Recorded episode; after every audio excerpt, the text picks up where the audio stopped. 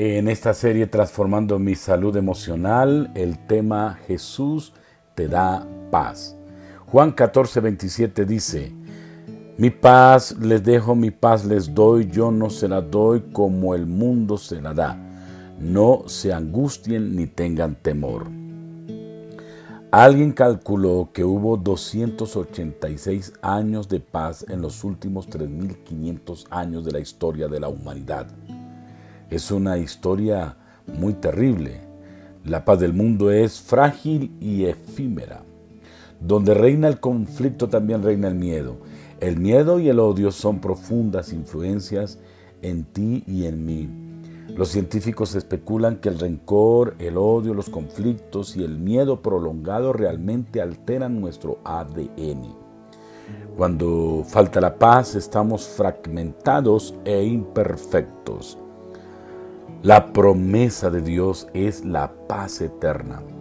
En sus últimos días en la tierra, Jesús consoló a sus discípulos ansiosos, diciéndoles, la paz les dejo, mi paz les doy, yo no se la doy a ustedes como el mundo se la da. No se angustien ni se atemoricen. Nuestro Señor Jesucristo sabía que sus discípulos estaban lidiando ansiosamente con estas dos realidades. El tocarlo y el hablar con él estaba llegando a su fin y su muerte parecía inminente. Jesús les dio la paz eterna para devolverles la estabilidad emocional a sus discípulos vacilantes. Pero ¿qué es la paz eterna? ¿Qué es la paz de Dios según las Escrituras? En primer lugar, la paz de Dios es un regalo. No trabajas por ella, no la ganas, ni te psicoanalizas por ella, ni trabajas duro para conseguirla, solo la aceptas.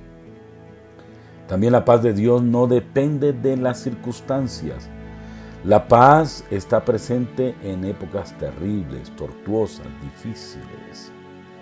La paz de Dios, que en hebreo es shalom, es decir, en la lengua en que habló Jesús, significa mucho más que la ausencia de conflictos. Es la presencia de Dios en todas las circunstancias. Es la presencia de todas las cosas buenas en nuestras vidas. Es el sosiego. Es la tranquilidad a pesar de los contextos llenos de incertidumbre en que estamos desarrollándonos. La conclusión es, que se cumpla la promesa de Dios de la paz eterna con su presencia eterna en nosotros. Así que a todos en este día no se angustien ni se atemoricen. No te enfoques en la ausencia de paz. Céntrate en la presencia del Señor y la paz vendrá a ti.